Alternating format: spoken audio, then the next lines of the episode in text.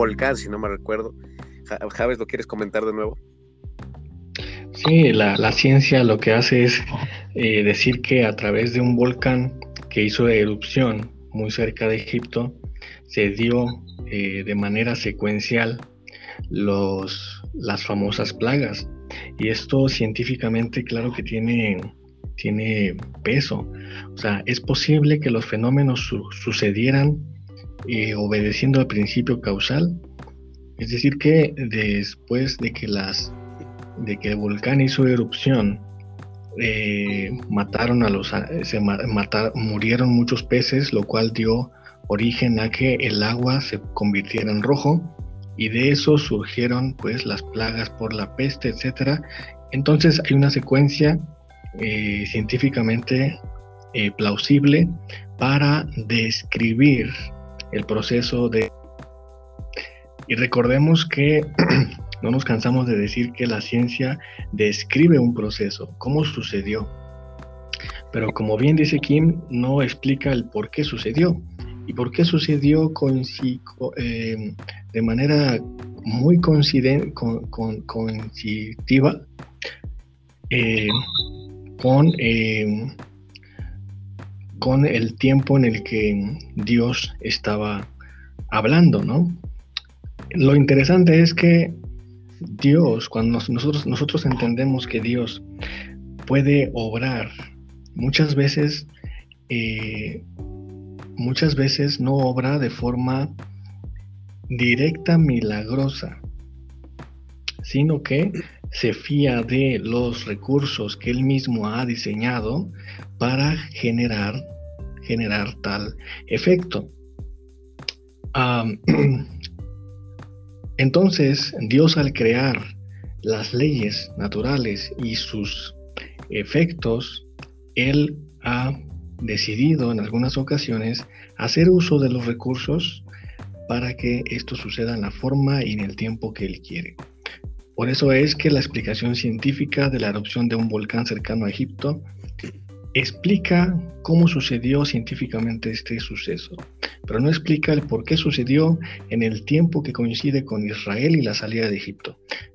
Yo decía que yo estaba en un grupo de egiptología y que aparentemente hay una erudición en ese grupo y alguien hace una pregunta. ¿El éxodo de Israel sucedió cuando se observa desde Egipto? Y la respuesta impresionante de muchos fue que no sucedió, lo cual me dejó con un gran sabor de boca y eh, quiero desmentir esto para que, la, para que los creyentes tengan confianza de que realmente sí hay evidencia, sí hay evidencia cuando se estudia egiptología. Claro, eh, ahorita que te, estoy poniendo atención, pues eh, básicamente es, dar pie al punto de vista de alguien que pues no entiende como dice Kim el mensaje, siempre este, tratar de, de meditar un punto de vista siempre lo va a existir, ¿no? Yo, yo tengo una duda en cuanto a este tema. Quisiera ver su punto de vista. Sale mucho en redes sociales y, y habla acerca de la salida, eh, pues, Egipto y pues cuando Israel o el pueblo, ¿cómo se puede decir? Vagan 40 años en el desierto. Geográficamente hablando, siempre hacen esta, este, este énfasis de que pues estaba no tan cerca, pero no te hacías 40 años. O sea, ningún viaje te hace tardarte 40 años. Y porque este, muchos lo toman como una incoherencia en el relato bíblico. ¿Tú qué piensas, sabes que has estudiado esto? Sí, bueno, lo relevante, lo relevante aquí es la, enseñanza de la perdición, de la perdición en, los, en lo que eh, no tiene no tiene no tiene interés en el tema mm, propio de Dios. O sea, la enseñanza allí teológicamente es que las personas nos extraviamos en cosas eh, vanas y eh, desviamos la mirada de Dios. Esa es una enseñanza teológica. ¿Por qué Israel dio 40 eh, años vueltas en el desierto? Simplemente por, la, por el extraviarse de la guía de Dios. ¿Cuánto tiempo realmente eh, duraría ese recorrido? Mucho más cerca. El, problema aquí es que ah, no hay no hay este impedimento para que esto sucediera, en tanto que la realidad de eh, las genealogías es que hasta la tercera genealogía pudieron entrar al monte Sinaí. Quiero, pero para explicar esto, Braulio, primero quiero explicar desde el principio para que la gente tenga un contexto más amplio de, de Israel en Egipto. ¿Cuándo, comenzó Israel a poblar Egipto, según la Biblia? ¿Nos estás preguntando?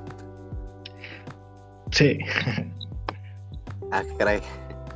Eh, ¿Cuál era la pregunta, Javes? ¿En qué años? ¿Cuándo comenzó Israel a poblar Egipto, según la Biblia? Ah, claro.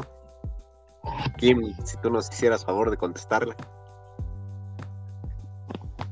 Pues este, el libro del, al final del libro de Génesis se dice que, al, principio del libro de Éxodo, valga la redundancia, que el pueblo de Israel creció dentro de Egipto y no sé cuántos años pasaron, ¿no? A través de José, ¿no? A través de José. A través de, de los patriarcas. Exactamente, a través de José recordemos la historia en la que José es vendido a Israel, a, perdón, a Egipto y que se convierte en en un principal, ¿no? De, esa nación. Entonces, pero dice que se levanta Israel y que hay un faraón que no conoce a Moisés. Pero bueno, en ese lapso es cuando entra Israel y empieza a poblar Egipto, desde José. Fíjense lo interesante que, es que eh, en egiptología no va a aparecer, no va a aparecer esta historia así como, como tal, sino que nos, encontramos elementos que nos permiten rastrear, rastrear la entrada de Israel. Y recordemos que Israel, José, es del linaje de Sem. Sem, Cam y Jafet fueron hijos de quién? De Noé.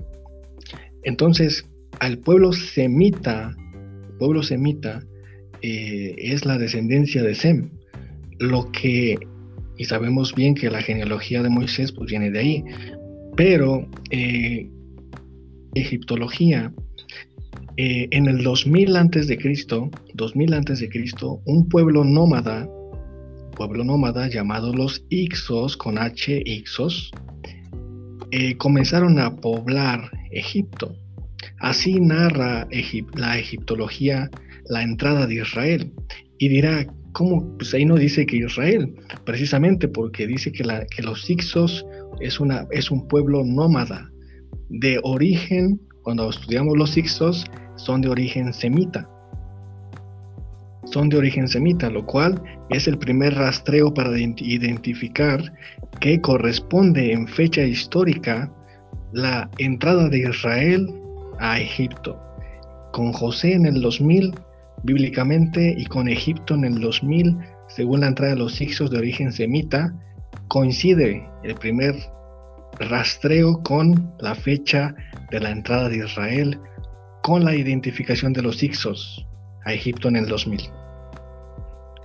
¿Hasta ahí vamos bien? Sí. Muy bien, hasta ahí vamos bien. Entonces, ese pueblo, ese pueblo nómada de origen semita, que no son más que eh, Israel en pueblo, eh, habitó Egipto y fueron expulsados, expulsados por un faraón llamado Ahmosis de la dinastía 18. Tal faraón Ahmosis los expulsó en el 1500 1530. Si no mal recuerdo, 1530. ¿Qué quiere decir esto? De acuerdo a la fecha histórica bíblica, ¿cuándo se considera que Moisés como personaje histórico existió? De acuerdo a 1400 años antes de Cristo, 1500 antes, 1500 años antes de Cristo. ¿Estamos, estamos de acuerdo? Sí. Estamos haciendo examen Entonces, según esto, Moisés murió alrededor del año 1400, ¿no? Exactamente, 1400. Entonces fue años antes. Ajá. Sí, sí, sí. 1400. Históricamente Moisés está ubicado en el 1400 antes de Cristo. Claro.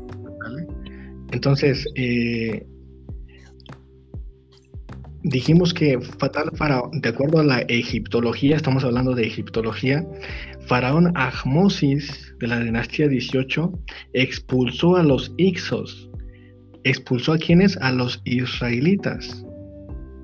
En el 1500, lo que corresponde en fecha histórica con la salida de Israel. Y alguno dirá, pero pues los expulsó o no que salieron con mano fuerte.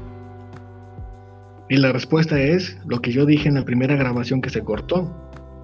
Porque cada historia, Braulio, cada historia tiene dos narrativas. Una el que, la, el que gana y otra el que pierde. O a veces inventamos de más. Entonces, yo decía, como analogía breve, no es lo mismo que cuenta la historia de la conquista de, de América, los españoles, como nosotros nos la sabemos, que la cuentan muy bonito. Y otra cosa es que la hayan contado los, los prehispánicos. ¿Cómo, ¿Cómo contarían esa historia los prehispánicos de México? Pues eh, hay un libro que precisamente narra eso, que es la historia, la cuentan los vencedores, ¿no? Y bueno, hablando acerca de, del movimiento prehispánico, pues se habla acerca de la llegada y más que nada que es como una invasión de los españoles, pero con eso, más que beneficios como se ven en, el aspecto de civilización, pues vienen con enfermedades y vienen con un montón de cosas que realmente no conocían, pero pasan a fregar muchas estructuras geográficas, muchas estructuras, este, pues que eran realmente históricas, ¿no? O sea, se, ve ese punto. Braulio, se, se llevaron, se llevaron se llevaron lo mejor que tenemos. Claro, o sea, básicamente lo narran como si fuera algo negativo, pero si la vemos desde el otro punto, este, lo vemos de la manera que, que les... Claro. Este, encontrar el punto. Entonces, entonces, con esto dejamos en claro que la, que la historia siempre tiene dos caras o dos narrativas, por lo menos. Entonces, con él, por eso egiptología la cuenta de esta forma, ¿no? O sea, mientras Israel dice, Dios nos sacó de Egipto con mano fuerte, Egipto dice, nosotros los expulsamos, compadres, ¿no? Bastante interesante, ¿no? O sea, uno, uno la cuenta que nos sacó, nos sacó Dios y Egipto la cuenta, nosotros te expulsamos. Ahora bien, nosotros yo no quiero demeritar, por supuesto, la autoridad bíblica y sé que la historia verdadera pues la cuenta la Biblia. Em, sin embargo, eh, corresponde desde la egiptología sin ningún tinte, sin ningún tinte teológico, podemos identificar que en fecha corresponde a que ese pueblo semita que entró en el 2000 coincidiendo con José eh, sale en la misma fecha que el éxodo bíblico dice que salieron, con, un tal faraón Ahmosis. ¿Hasta ahí vamos bien? Sí. Coinciden. Ahora bien, para acabarla de amolar y para acabarla de coincidir, cuando nosotros, cuando nosotros leemos el nombre del faraón Ahmosis, en el idioma egipcio se lee como hijo de sol. Pero qué interesante si el mismo nombre lo leemos desde, la, desde el ente hebreo, porque el nombre de Ahmosis en hebreo, en hebreo eh, se lee como hermano de Moisés, lo cual algunos teólogos saben que Moisés y el faraón eran hermanos.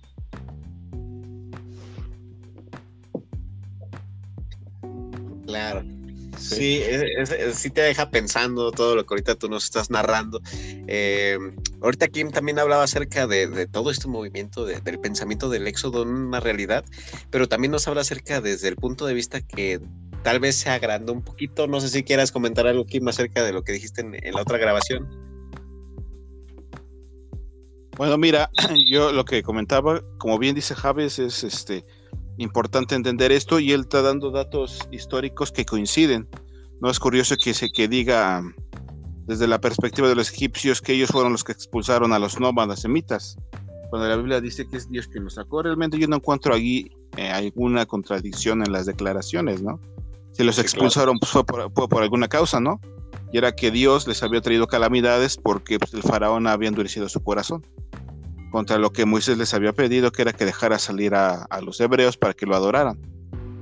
Ahora, eh, eso es importante. Yo creo que ah, eh, recuerden que este programa es de corte apologético, tenemos charlas, a veces nos eh, clavamos más en unos temas que en otros, pero la idea es defender.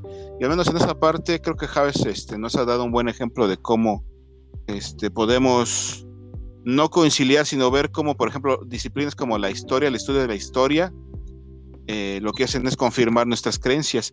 Y eso añade validez al relato del Éxodo, ¿no? Ahora, yo lo que quería decir y que dije en la, en la grabación anterior que se nos cortó, era que el Éxodo, el libro de Éxodo es parte de un eslabón. Nosotros bien sabemos como cristianos que en el libro de Génesis, Génesis 3, no recuerdo bien el versículo, Jehová le dice al hombre, Jehová le promete al hombre que enviaría un redentor, ¿no? Y toda la humanidad en ese, en ese punto de la historia estaba representada en Adán y Eva. Y es Jehová quien le dice a la humanidad, representada en Adán y Eva, que enviaría un redentor. Y eso, su, promesa se confirma en el hecho que Dios los vistió porque estaban desnudos. Dice el, libro de Génesis que se hicieron como una especie de taparrabos, pero Dios mató un animal y los vistió. Ahora, eso es, el éxodo es parte de ese eslabón. Es una pieza, ¿no? De que, de que, eh, de que en el contexto más amplio de la promesa de un redentor, Dios estaba interviniendo en la historia. Ahora, es, yo sé que eso es una, esa es una explicación de tipo teológica, ¿no? Pero tengo que decirlo, o sea, nosotros no podemos ignorar ese elemento como cristianos. Y a la hora de defender nuestras creencias, haciendo uso de las disciplinas como la historia, como bien lo acaba de hacer Javes, nosotros tenemos que añadir este elemento también. Ahora, decía, nosotros tratamos de hacer apologética, defender nuestras creencias. Ah, pues este elemento se tiene que integrar.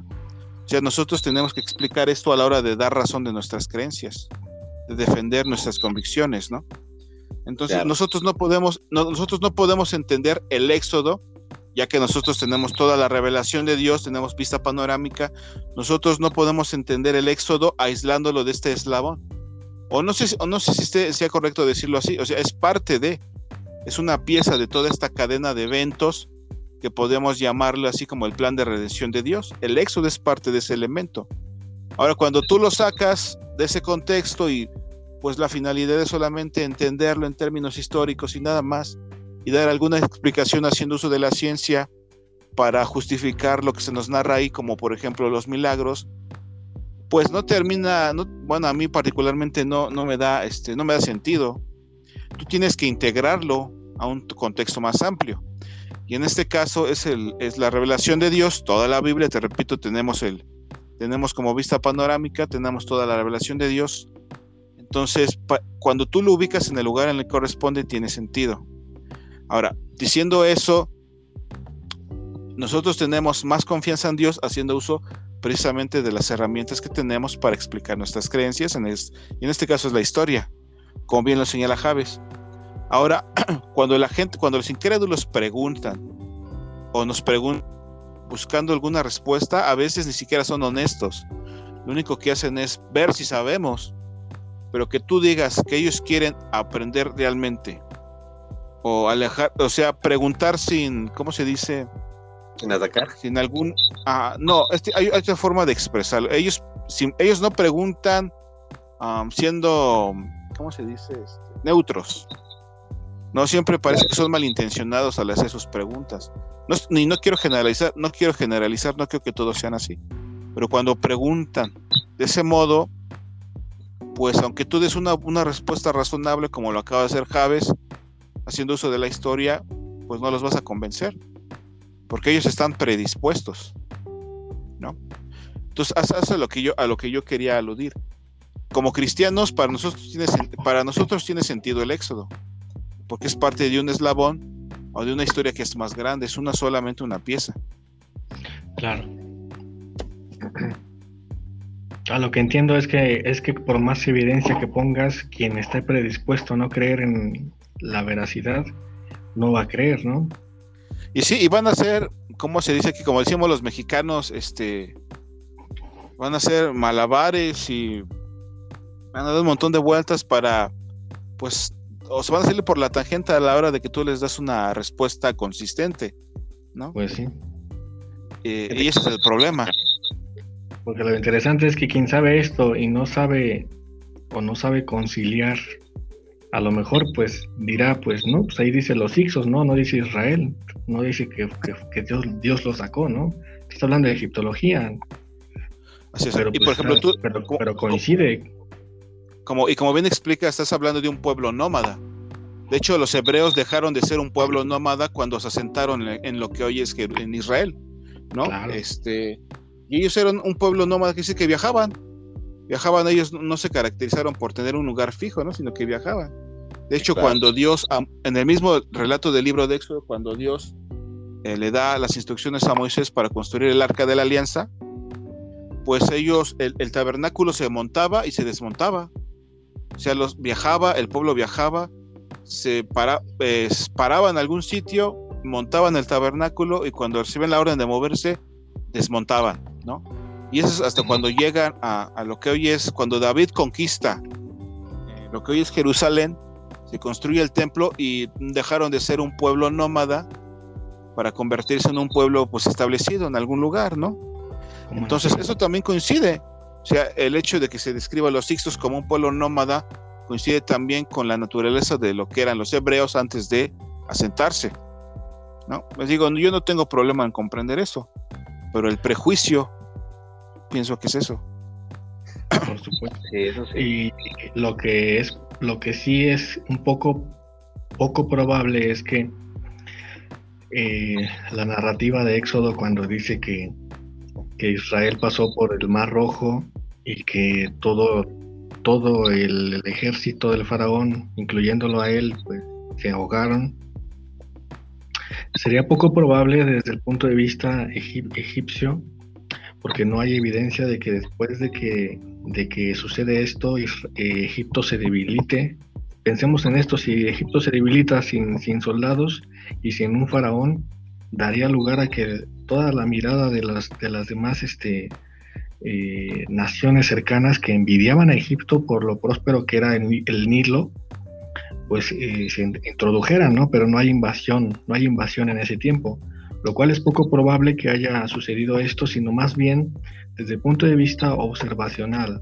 Algunos escritores consideran que eh, se haya, haya sido posible pues que los israelitas o los ixos vieran o identificaran un tsunami como esta ah, suceso de abrir el mar y este en su en su visión, pues creyeron que todo, todos los uh, el ejército de Egipto pues quedó, quedó ahí, ¿no? Pero es poco probable porque no hay una eh, invasión posterior, ya que daría lugar a, a, eso. Y el faraón no se muestra que murió en esa fecha. Entonces, simplemente a lo mejor allí estamos obedeciendo a un, a un tinte mitológico, pero no pierde de ninguna manera la esencia bíblica del significado. Y yo sé que aquí a lo mejor algunos van a tener complicación con esto. Pero pasa en toda la narrativa bíblica, ¿no? O sea, a veces el, se narra una cosa, el mensaje quiere ser uno, pero la gente lo saca de contexto y pues genera diferentes teorías o, pues simplemente descalifica el punto de vista, ¿no? La narrativa bíblica, más que nada, yo creo que más, allá de es la redención, ¿no? Bueno, todo esto. Claro, claro. La esencia de la narrativa está intacta.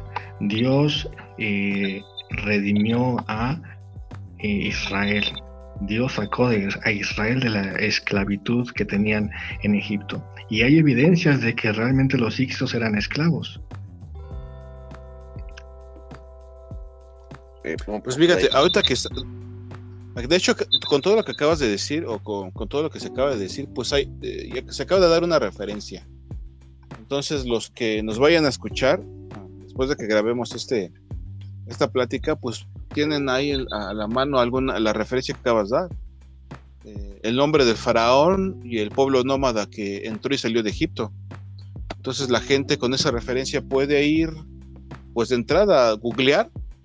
Eh, y si quieren, este, pues adentrarse más en el tema, pues ellos se harán de algún buen libro, comprarán algún material de referencia para comprobar si lo que se acaba de decir aquí ahorita es algo que se inventó Javes o que realmente este, pues, es algo cierto, históricamente hablando. Si no es cierto, el Facebook de Javes es... no, lo interesante es que... Sí, sí, sí. Es el punto, ¿no? las referencias ya las diste. Entonces ya es cuestión de los que nos escuchen, también los animamos a que lo hagan. Por ejemplo, cuando, cuando, cuando el rey David habla sobre que la tierra es el estrado de los pies de Dios, dime tú si encontramos por ahí alguna referencia histórica de esto, ¿no? ¿Nos apachurraría o simplemente no cabe la tierra, los pies, en la, de, los pies de Dios, de Dios en la tierra, ¿no? Pues sí, mira, eh, de hecho, ese, tipo de expresiones tienen un fin de tipo espiritual. O sea, hay una carga teológica ahí y lo que el rey David quiere transmitir era la dignidad que tiene Dios y la autoridad que tiene sobre, sobre la tierra en general, ¿no? Ahora, nosotros como cristianos, nosotros como cristianos sabemos por la, por la misma Biblia, según el ejemplo que nos acabas de dar, que Dios no tiene pies. O sea, Él es un espíritu inmaterial. ¿No? Claro. Ahora, el rey David usa ese lenguaje para que nosotros podamos tener una idea más clara eh, de lo que se quiere transmitir de sus palabras, ¿no? Y es que entramos a temas, sí, sí, sí, y es que entramos a temas de, comprensión eh, escritural, o sea, de hermenéutica. Mm, la intención, la intención del autor, la intención del libro, no se, no, eh, no se atenta de ninguna manera con la esencia bíblica del mensaje que se quería transmitir. Sí, para nada. Bueno, o sea, ahorita que tocamos este tema, a lo mejor le damos hincapié, como siempre digo, a otro, a otro programa. Vamos a este, hacer la, el preludio. Pero, por ejemplo, estábamos hablando hace ratito de escatología, ¿no? Acerca de, pues, los diferentes puntos de vista, pero también hay que entender, por ejemplo, el contexto en el cual vivía, no sé, Juan de Patmos. Voy a poner este ejemplo, ¿no? Juan de Patmos, y pues la gente se vuela, porque yo he, escuchado teorías en internet de que no, Cristo ya debe de haber vuelto, ¿no? O de que Donald Trump es el anticristo, o de que Barack Obama en su momento, ¿no? Y forzan un versículo bíblico a explicar todo un contexto que yo creo que si nosotros vemos eh, relacionando con el libro de Daniel, de Jeremías, eh, de Isaías, pues realmente no es el contexto que quiere dar el mensaje de Juan, sino de que vemos el mensaje natural del, del, libro, por ejemplo, del Apocalipsis, es la, iglesia y Jesucristo triunfando alrededor de los tiempos, ¿no? Pero la gente no dice, no, los siete años de tribulación y Cristo viene y, te espantan, o sea, si tú dices, yo he visto cada cosa que, que más que, que crear una, un culto, ¿cómo se puede decir? Racional, una, un pensamiento racional de, de lo que nosotros creemos, caemos en, en, en la... Este, no salimos del, pues de ser tan supersticiosos, de ser tan hollywoodenses en todas las cosas, ¿no? Y así pasa con todos los libros, ¿no? Al no saber el contexto, y, la finalidad de cada uno de los libros, ¿no? Porque ¿qué, finalidad tendría de Juan decirle que Donald Trump sería anticristo, ¿no? O sea, en ese tiempo, o sea, son muchas cosas, ¿no? No sé si ya, ya, ya me desahogué. ¿Quieren comentar algo?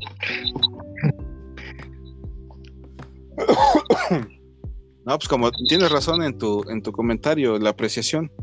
Y es que si queremos entender bien el mensaje de un libro, pues debemos considerar su contexto.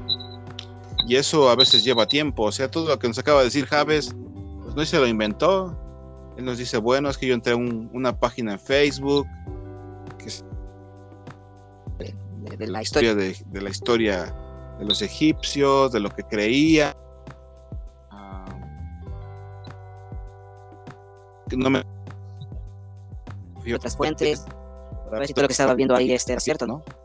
Pues y en ese interín, en esa labor de investigar y de tratar de entender, pues necesitas este pues considerar el no puedes ignorarlo. Y pues el contexto, el contexto más amplio, ajá, dime. No, continúa, perdón.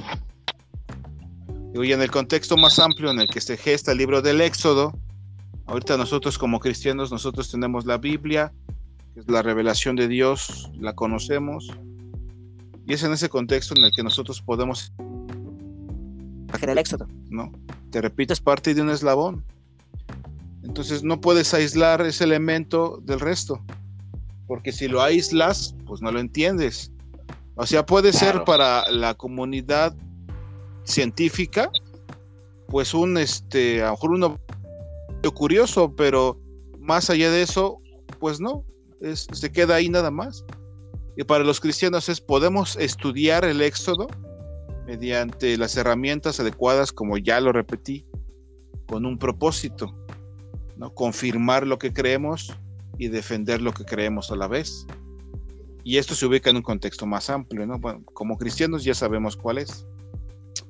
Pero para los que no lo son, pues que les queda, ¿no? Es un, como te decía, es un elemento curioso de estudio, pero no pase de ahí. Ese es el problema. No, claro, algunos, algunos consideran en la, en la búsqueda del éxodo de Israel en, Egipto, la, la, sitúan antes o la sitúan un poco más.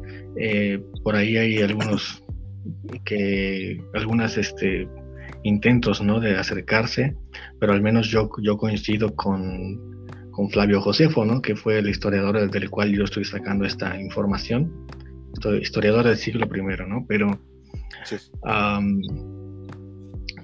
eh, lo que menciona Kim es muy importante porque desde el punto de vista teológico, el Éxodo es un libro súper interesante que eh, es motivo de odio de la cultura actual, ¿no? Porque en el Éxodo se encuentra, pues, los el, el estatuto o el estándar moral de Dios y que bueno, pues ahí tenemos un super temazo, ¿no? Para, para continuar y que estuvimos platicando, ¿no? Una charla muy, muy amena con el psicoanalista Sergio Rodríguez y veíamos que eh, al parecer, aunque parece ser que los mandamientos o el estándar de Dios es chocante y que por qué Dios tiene que darnos mandamientos.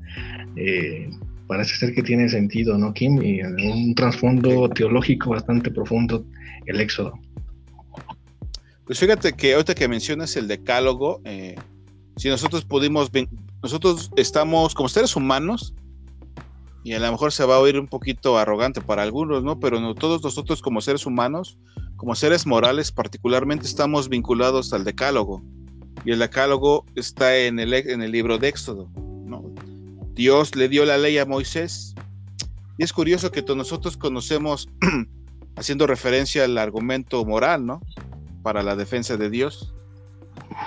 Que nosotros somos seres morales y reconocemos todo lo que viene en el Éxodo, particularmente en el decálogo que está en el Éxodo. Lo reconocemos o sea, no es algo que nosotros nos inventamos, es algo que nosotros sabemos por experiencia.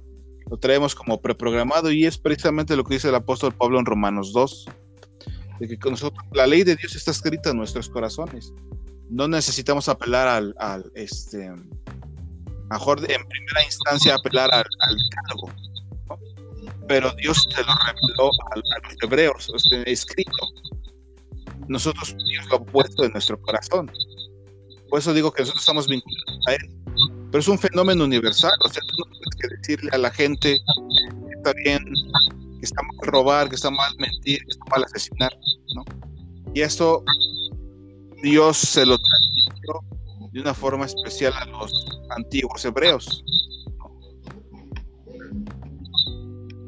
Es un fenómeno que involucra a todos nosotros como seres humanos.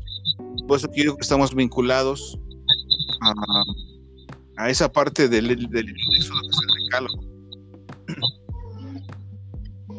En un trasfondo, en un trasfondo teológico, Lick, eh, la significación de los mandamientos y el error de los judíos en pensar que obtendrían la justificación a través de la ley. De la ley, sí. Pues sí, se equivocaron. fíjate que no, nada más es un error de Dios, sino también es un error de todos los seres humanos. Cierto.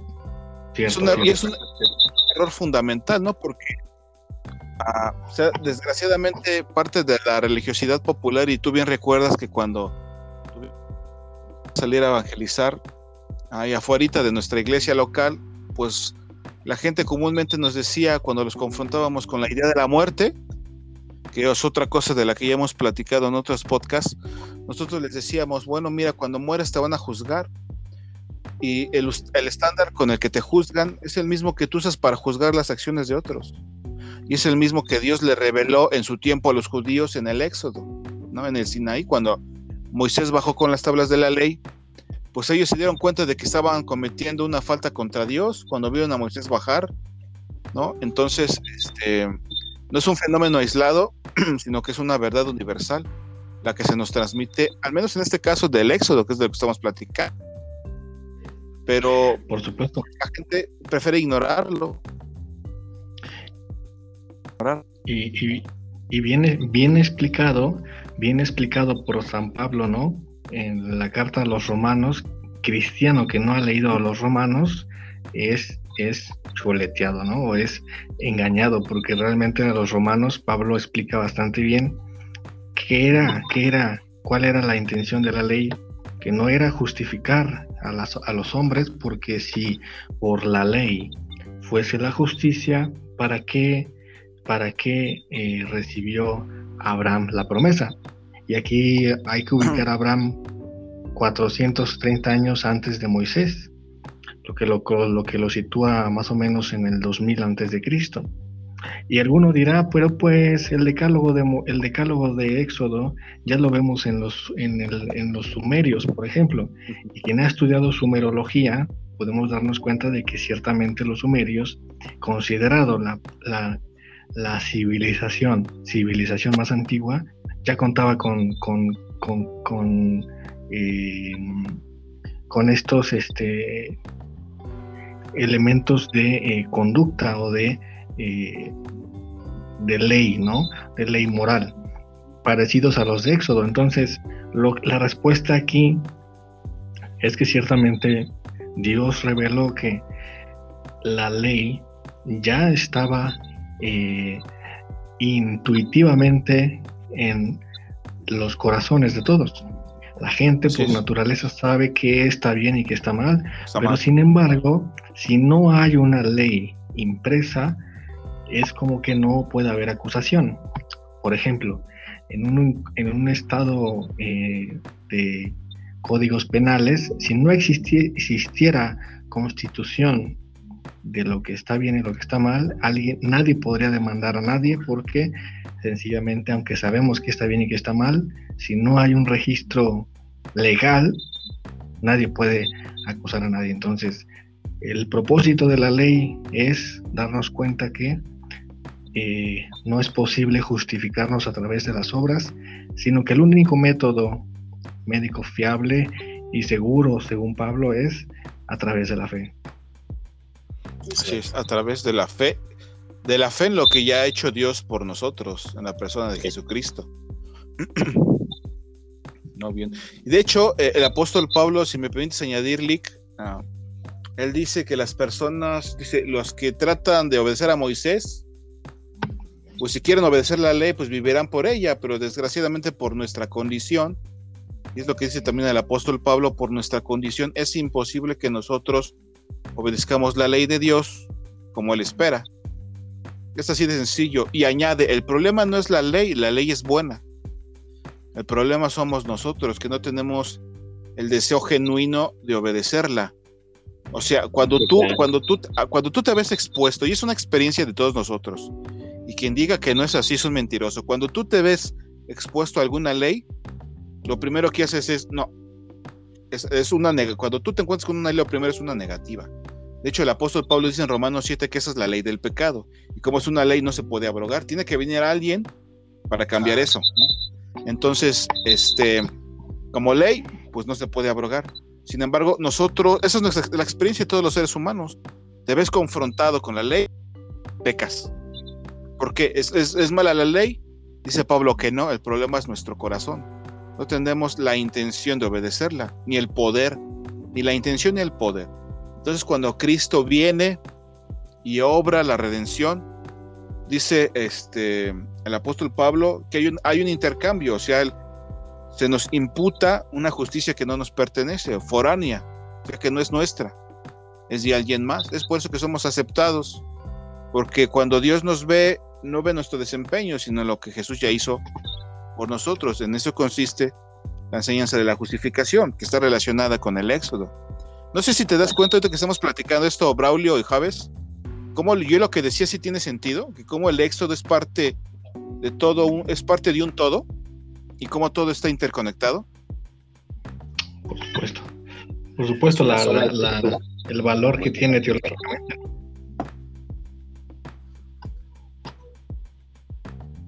Ah. Es que se cortaron las dos voces, perdóname, Javes, ¿qué dijiste?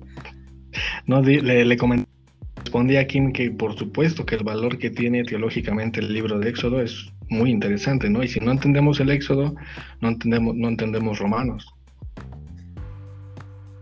Claro, ¿no? Y entendemos ahora sí que, que pues la naturaleza bíblica del relato, ahora sí completo, es que es la palabra de Dios, ¿no? Y no y fue inspirada por Dios precisamente, ¿no?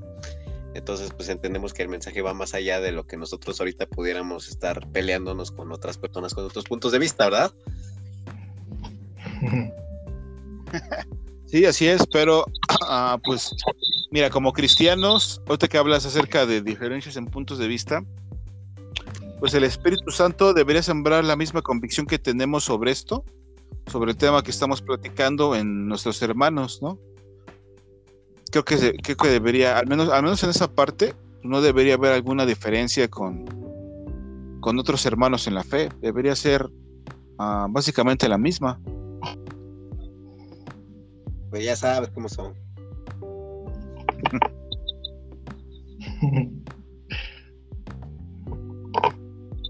y bueno, pues yo creo que ya con, ya con esto estamos finalizando el programa. ¿O ¿Tú quieres agregar algo, Javes? Agrégalo. No, no, prácticamente pues muy interesante todo lo que salió aquí, ¿no? O sea, la gente, las personas quieren, quieren este sangre, eh, eh, veracidad. Eh, ahí está, ¿no? Ahí está la información.